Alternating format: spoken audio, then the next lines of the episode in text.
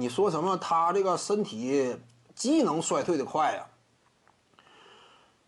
根本原因呢？我感觉就是身体机能。你说他衰退的快，你说现在猛男能不能暴扣啊？能不能说打的非常漂亮？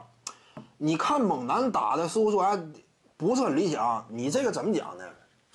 我感觉你要说猛男身体机能衰退的快，导致他在比赛场上呢无法有效的做出贡献，甚至呢整体的层次让人感觉已经远远不如当初，这是夸张的。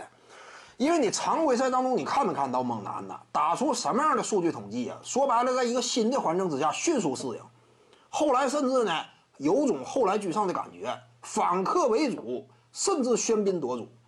就常规赛基本上中后段猛男打得越来越出色。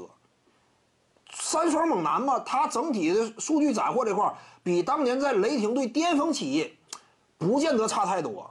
就起码的数据能有保证的话，而且他打法风格也没有发生剧烈改变，不是说随着年龄增长，我以这个远射为主要进攻手段了。他没有啊，他现在仍然不以远射见长，还是突分的风格吗？那我风格没变，我数据又没变，你不能讲，就是说猛男他是因为身体机能衰退。导致的场上影响力出现剧烈下滑，你不能这么讲的。因此，最主要原因在于哪儿？就在于时代变了，而且呢，就是说你的角色位置多少也开始要陆续矮化了。就这个时代特别强调核心持球人他本身的远射火力，随着这样一种强调性越来越被看重，导致呢，后来他跟其他人合作，你甭管是跟保罗·乔治。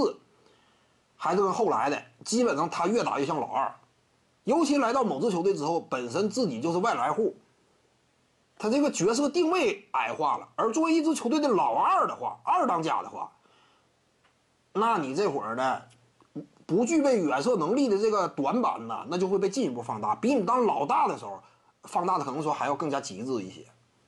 那你这样一来就完了。徐静宇的八堂表达课在喜马拉雅平台已经同步上线了，在专辑页面下您就可以找到它了。